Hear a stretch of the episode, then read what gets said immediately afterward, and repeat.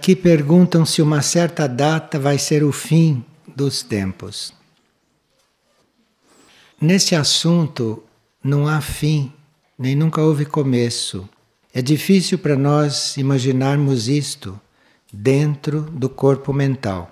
Porque o nosso corpo mental, ele é material, não muito sutil, e temos uma mente concreta, temos um cérebro de carne, isto tudo dificulta certa liberação de certas coisas. Então é muito complicado para quem está encarnado imaginar que nunca houve começo de nada e que também nunca vai haver fim. E que nós estamos presenciando são transições. Mesmo quando para nós parece que começou alguma coisa, ou parece que uma coisa terminou, mas é uma ilusão nossa. Porque aquilo que começou sempre existiu. Nós é que estamos vendo começando, percebe? E aquilo que terminou é eterno.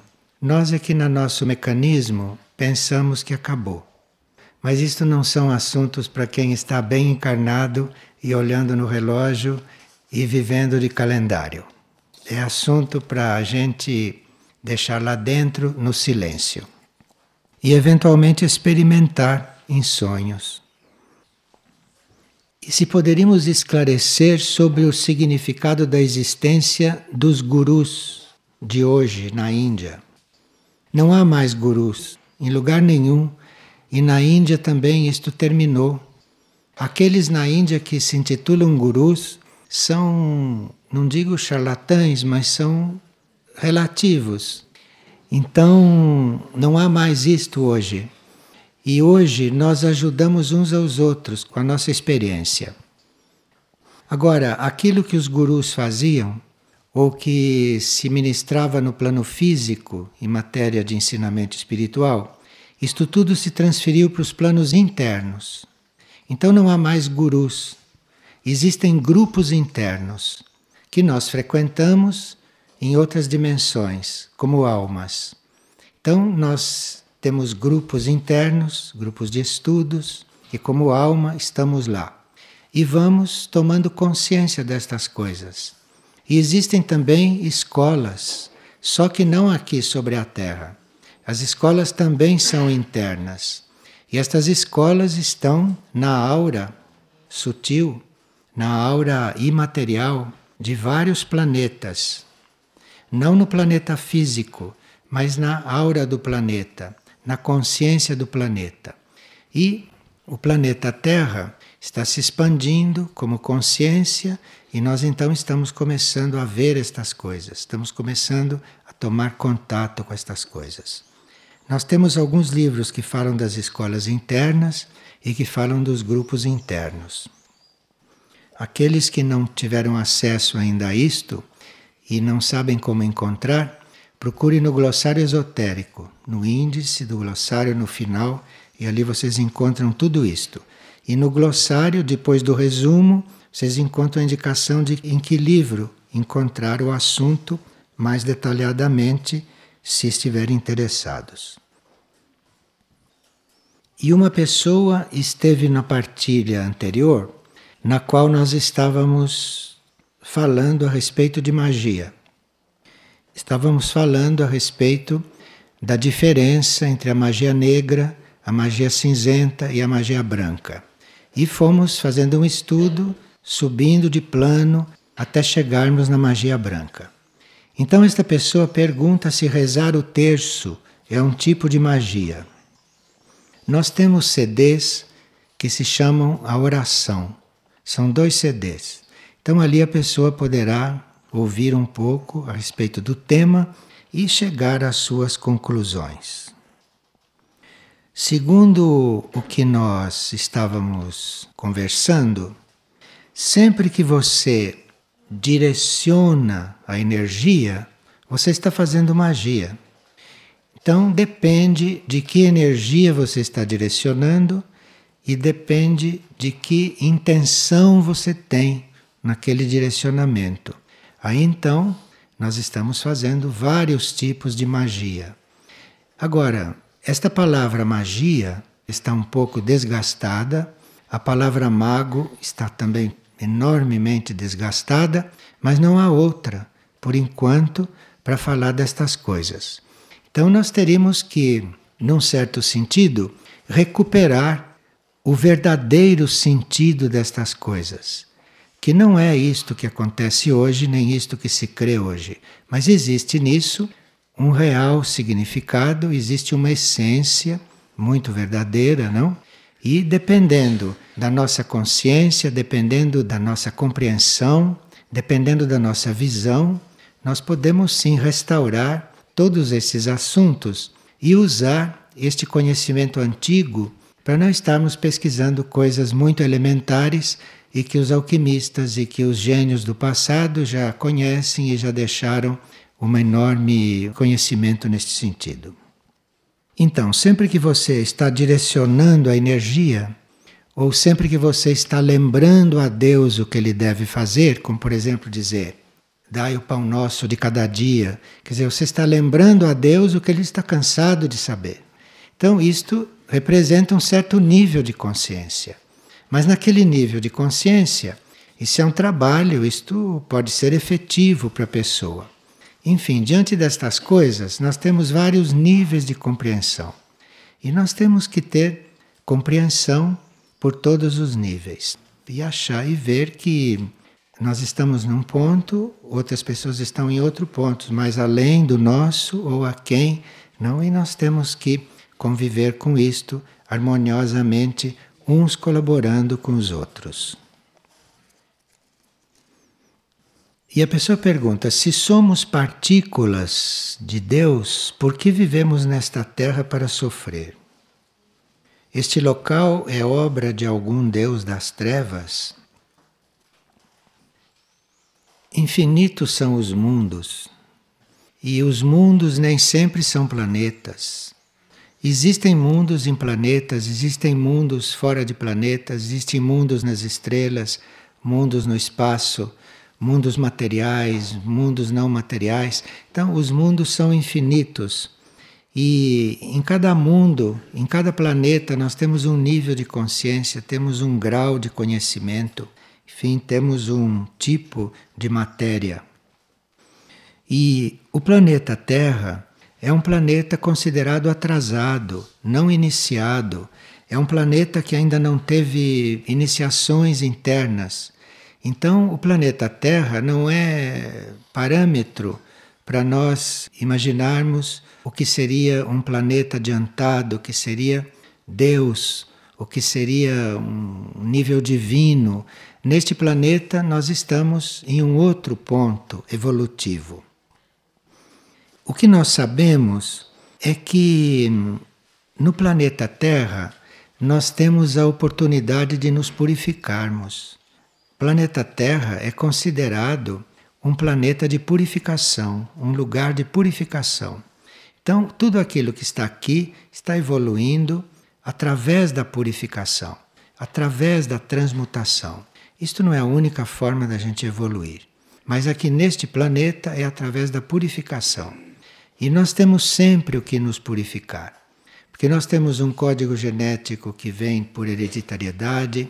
Então, por mais que nós sejamos intimamente puros, que nós sejamos intimamente simples e corretos, mas pelo código genético nós recebemos muitas coisas que compõem a nossa parte mental, a nossa parte emocional, astral, física, etérica. Então nós temos sempre o que está purificando. E a Terra é um planeta para isso.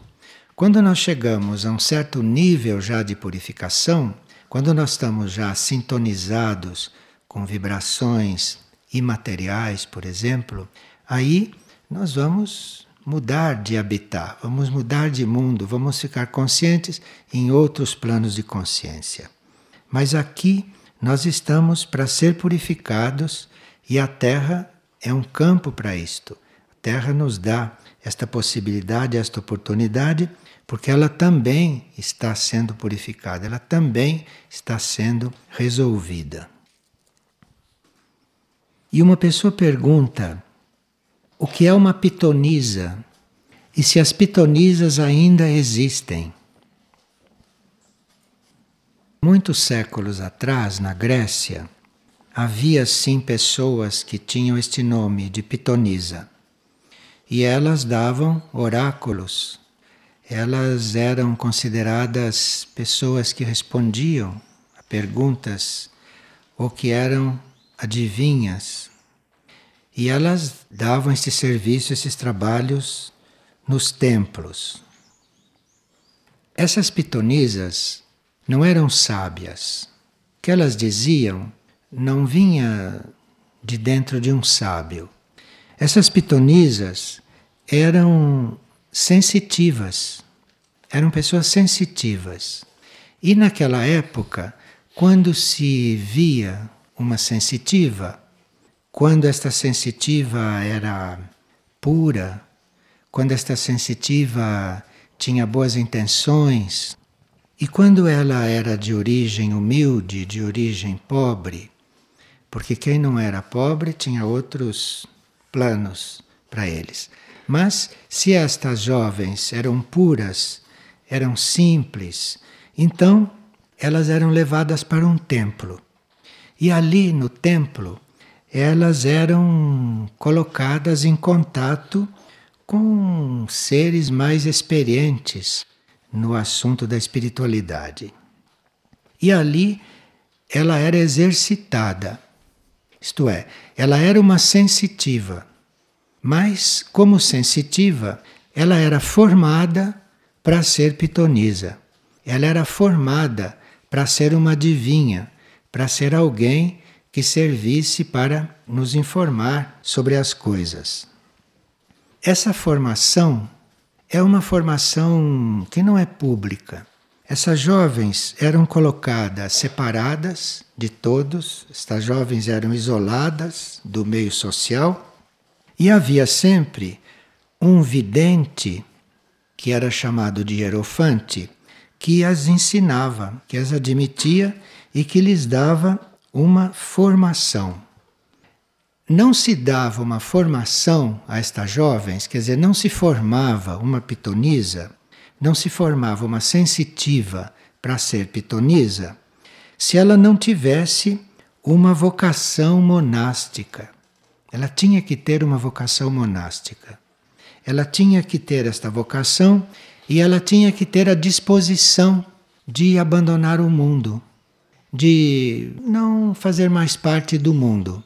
Então ela era isolada e transformava-se numa pitonisa. Agora, sensitiva ela era, formação ela tinha.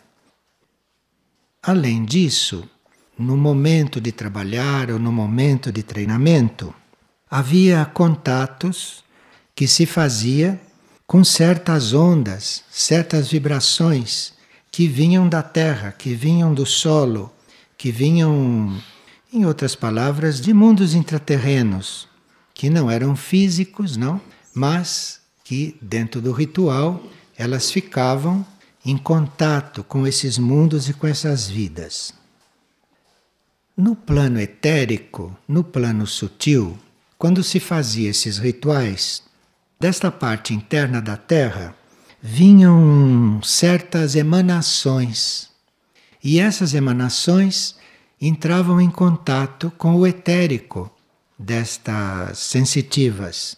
Então, com estas emanações e com esta exalação, elas então tinham uma tendência profética. Era uma profecia desenvolvida, assim, não digo artificialmente, mas desenvolvida tecnicamente, aos cuidados de algum vidente, não, os cuidados de um hierofante. Naquele tempo, esses processos não eram através da intuição, como hoje. Hoje, desenvolve-se a intuição e aqueles que são intuitivos e que têm esse desenvolvido, que são sensitivos e intuitivos, seriam os seres que trabalhariam assim hoje. Mas não se pode dizer que uma pitonisa fosse intuitiva porque naquela época os seres humanos não eram desenvolvidos como intuição. Os seres humanos eram desenvolvidos numa área mais baixa. eram desenvolvidos mais aqui no plexo solar, no estômago, aqui que eles eram desenvolvidos. Então, isto tudo fazia com que estas sensitivas desenvolvessem um tipo de relação e um tipo de telepatia de plexo solar, de estômago, bem precisamente. E através do contato que elas faziam com quem vinha consultar, através deste contato, elas absorviam da própria pessoa. Porque nós sabemos tudo o que se passa conosco. Nós não temos consciência, mas sabemos. Hoje nós sabemos em certas regiões da nossa consciência. Naquele tempo, nós sabíamos mais ou menos nesta área do estômago.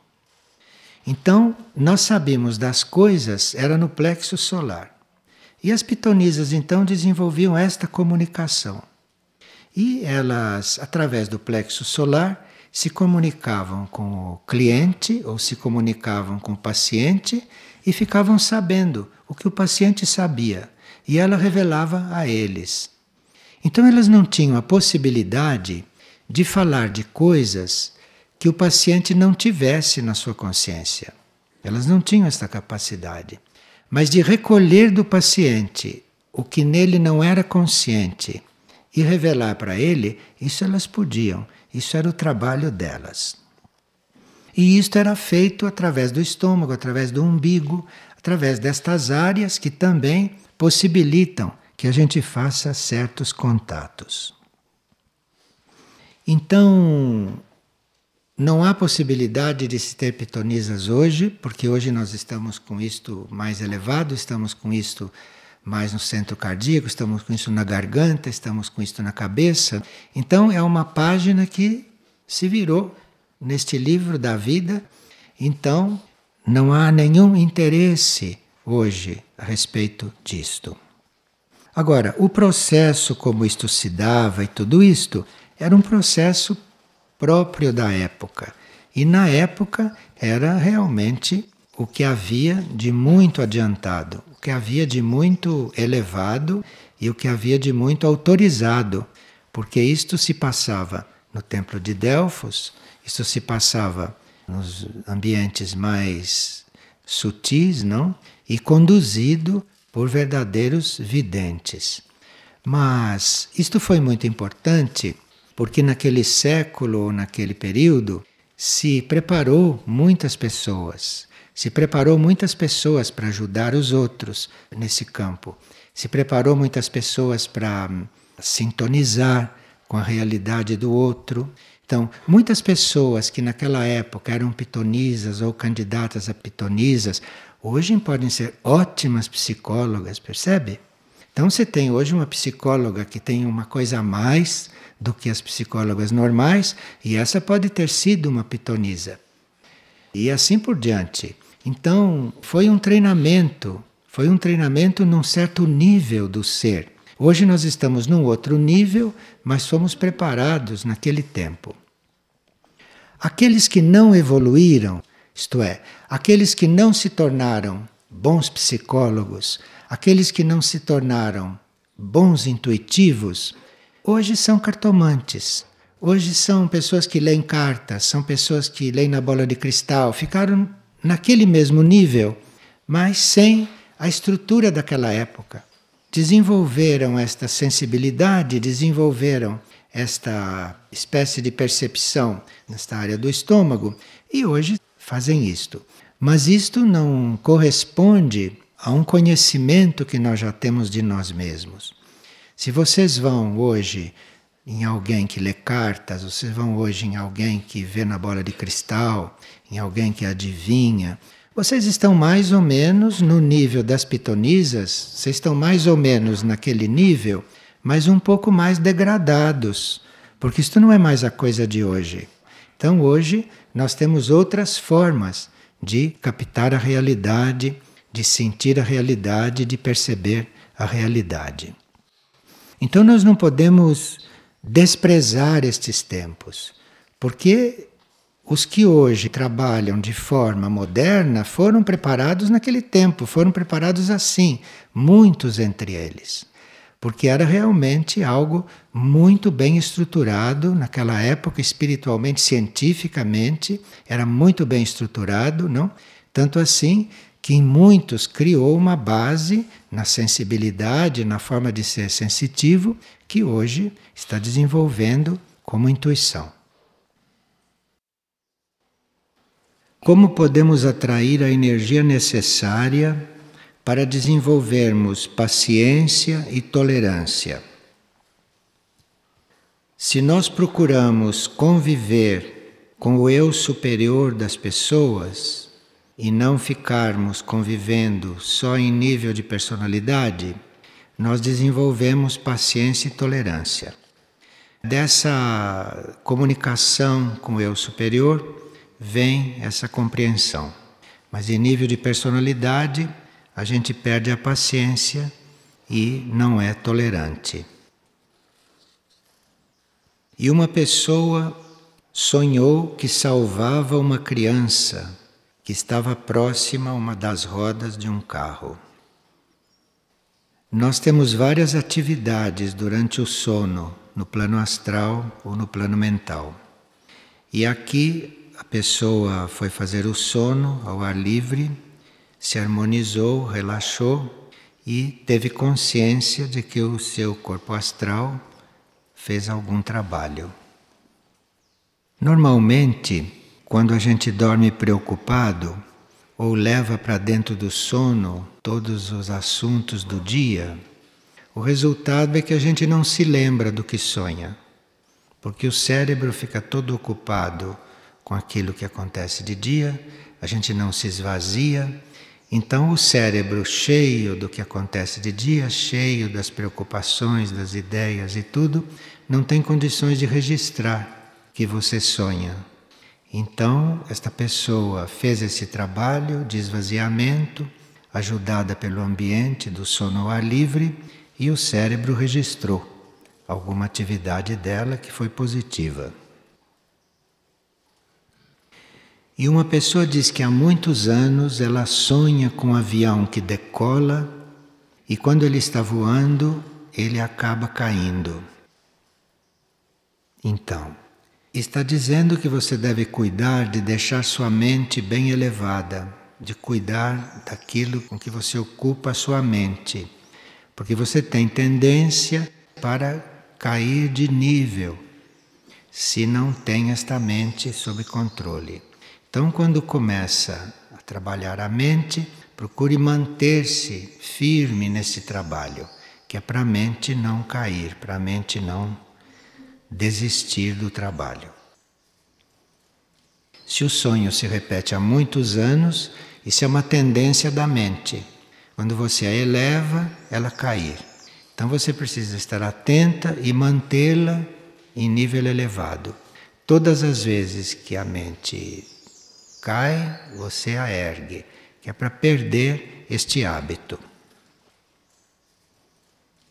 E uma pessoa sonhou com vários relógios e ela tinha que ajustá-los. Regular relógios significa ajustar-se a novos ritmos. Então ela recebeu vários relógios que eram de pessoas do grupo. Ela teria que ajudar estas pessoas a se ajustarem a novos ritmos, a, se atualizarem nos ritmos. E uma pessoa diz que é terapeuta de profissão. E como é que ela pode viver sem cobrar pelo seu trabalho? E além do mais, diz ela, nesta sociedade, quando nós trabalhamos sem cobrar, não temos credibilidade acham que a gente não é sério. Bem, isto é um ponto de vista. Há muitos outros pontos de vista. E a gente precisa ver em que ponto de vista a gente está. Nós trabalhamos para aqueles que precisam do nosso trabalho e não para os outros que precisam de outros trabalhos ou de outras pessoas. Para a gente não precisar cobrar pelo trabalho, é preciso que a gente esteja em tal harmonia com a energia do trabalho que a energia do trabalho circule no nosso ambiente. E se a energia do trabalho circula no nosso ambiente, nada falta para ninguém. O trabalho deixa de ser uma coisa que precise ser remunerada, porque o próprio trabalho traz o que nós precisamos. Isso é uma experiência que a gente pode fazer. O trabalho remunerado compra as coisas que nós precisamos. O trabalho não remunerado atrai o que nós precisamos. Esta é a diferença. Ambos os trabalhos são úteis, são formas de nós estarmos diante do trabalho. Quem trabalha tem direito a todas as coisas que necessita. Agora, se você cobra, a energia do trabalho circula de uma forma. Se você não cobra, a energia do trabalho circula de outra forma. São diferentes formas de circulação. Mas aí precisa que a gente tenha um, uma ideia geral sobre isto e aqueles que cobram para trabalhar podem experimentar começar a atender pessoas que não podem pagar, enquanto atendem aqueles que podem pagar. Então não pode eventualmente deixar de cobrar, segundo ela. Mas ela pode, por exemplo, atender algumas pessoas sem cobrar aqueles que não podem pagar, aqueles que são pobres, enfim, pode começar um processo assim e ver o que acontece. Pode-se ver o que acontece, sem criar expectativas. Isto é, pode introduzir uma forma de trabalhar nova dentro da energia do trabalho e ver como é que a energia do trabalho responde e reage. Uma experiência que algumas pessoas fizeram é que no trabalho remunerado nós somos muito ajudados pelas nossas capacidades, somos muito ajudados de várias maneiras. Mas se o trabalho não é remunerado, acontecem coisas imprevisíveis, acontecem coisas fora do comum. Eu conheci uma pessoa que, quando ela trabalhava cobrando, ela tinha que se colocar ali e fazia um trabalho muito consciente, porque era uma pessoa muito séria. E ela se deu conta que em certas consultas que ela não cobrava, que ela falava coisas que ela não tinha consciência de onde vinham, que ela não tinha consciência de onde saíam. E ela disse: Como é que eu pude falar isto? Eu nem estava pensando nisto. Então, o trabalho tem muitas ramificações, o trabalho tem muitas áreas de contato. Então, são experiências que se pode fazer. E por que hoje há tantas pessoas com a síndrome do medo? Por que isto ocorre? Isto que nós chamamos de medo é uma falta de suficiente contato com o nosso interno.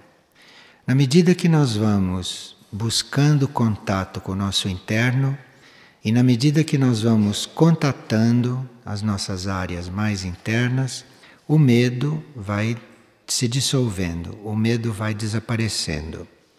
E como hoje a civilização em geral puxa muito as pessoas para fora, vocês veem que essa civilização é organizada de forma que a gente fique bem exteriorizado, que a gente fique se movimentando muito para fora de si. Rarissimamente a civilização nos mostra uma coisa que nos interiorize. É tudo para nós nos exteriorizarmos. Então é uma civilização que produz o medo. Não é pelo que ela está mostrando, é por estar sempre nos tirando para fora. Então, quanto mais nós estivermos voltados para fora, sem este equilíbrio de nos voltarmos para dentro, o medo vai surgindo, o medo vai se instalando.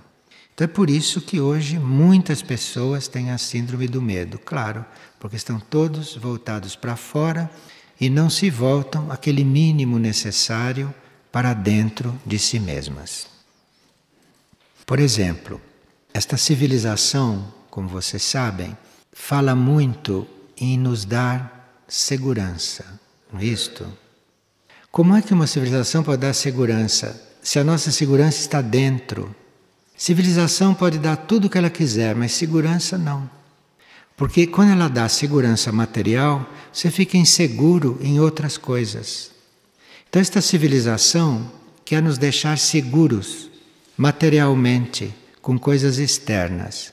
E com isto, todos ficam com muito medo, porque colocam a própria segurança naquilo que a civilização oferece. Colocam a própria segurança no emprego, no salário, nos bens materiais, no seguro de vida. Colocam a segurança nisso. E isto nem sei se dá segurança material, porque às vezes não dá. Com tudo isso não dá. Mas a segurança é outra coisa. E quando a gente fica muito sintonizado com isto, a insegurança aumenta, porque isto não dá aquela segurança que não depende disso. Então, esta civilização dá muito medo. Esta é uma civilização que produz mesmo muito medo. Hoje é uma exceção uma pessoa que seja tranquila, uma pessoa que não tenha receios, uma pessoa que não fique procurando seguro de vida. Uma pessoa que não fique procurando segurança material. É raríssimo hoje em dia, porque isso está no clima da civilização, porque todos estão voltados para fora. Então tem mesmo que ficar inseguro. Porque se nós estamos voltados para fora, nós estamos em contato com forças evolutivas e involutivas, em contraste. Então, se você está voltado para fora, você está no meio de um campo de batalha entre forças negativas e forças positivas. Se você está voltado para dentro, você está em um outro nível de energia que não está em conflito, como estão estas duas que estão na parte externa das coisas. E uma pessoa estava na sessão de mantras e quando se deu conta, é como se estivesse voando sobre umas montanhas. Então, ela relaxou, ela entrou num estado de relaxamento e o corpo astral, relaxado, sentiu-se atraído pelo mental. Então, este corpo astral, este corpo emocional, que funciona muito autonomamente, deve ser uma pessoa emotiva. Quando ela relaxou, este corpo subiu e foi para uma união com o mental. Então, isto produziu este sonho. Isto visualmente foi ela voando sobre as montanhas. A mente são as montanhas e ela voando é o corpo astral que foi em direção ao mental. Estas situações internas se mostram a nós através de imagens, e através dessas imagens nós podemos ver o que se passa com os nossos corpos internos. É muito importante nós entrarmos no estado de relaxamento, como se vê. Pessoa diz que dia 7 é o dia do seu aniversário. E é como se a sua alma lhe pedisse que ela viesse para cá e passasse esse dia aqui. E ela pergunta: existe alguma energia especial aqui para que eu tenha tido este impulso? Por que, que eu tive este impulso? Existe algum sentido em comemorar esta data? Bem, enquanto nós estamos sob a influência astrológica, enquanto a nossa personalidade é influenciada pela energia astrológica, pode ser útil você anotar a data do seu aniversário para você fazer o estudo astrológico ou o estudo planetário daquela época. Pode ser válido para você estudar alguns ritmos, algumas energias disponíveis. Mas se nós já andamos guiados interiormente, se é que a gente não depende mais de energia astrológica, nem depende mais de energias muito fora de nós, então essas influências não existem. E aí não há interesse algum nem em você se lembrar da data do seu aniversário. Esta pessoa, por exemplo, que nasceu no dia 7 de setembro, isto só tem utilidade para ela saber que nasceu sob a energia da Virgem, do signo de Virgem, só para isso, para mais nada serve. E se ela foi inspirada a vir passar esta data aqui, é porque aqui existe um ambiente que pode facilitar que essas conexões com a energia da Virgem atuem mais sobre ela. Quer dizer, se ela foi inspirada a vir passar o aniversário aqui, é porque ela está ainda sob a influência do signo de Virgem. Isto é muito importante na evolução dela. E este signo de Virgem, no qual ela nasceu, ele é um dos núcleos mais importantes de vibração cósmica para a pessoa. Então, neste dia, existe uma concentração que o signo lhe oferece para que ela seja influenciada pela vibração cósmica.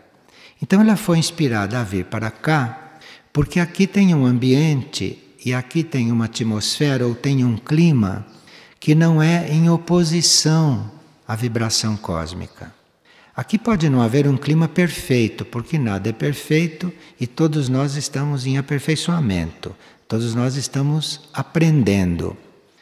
Mas certamente aqui não há um clima oposto à vibração cósmica, como pode haver no mundo em geral.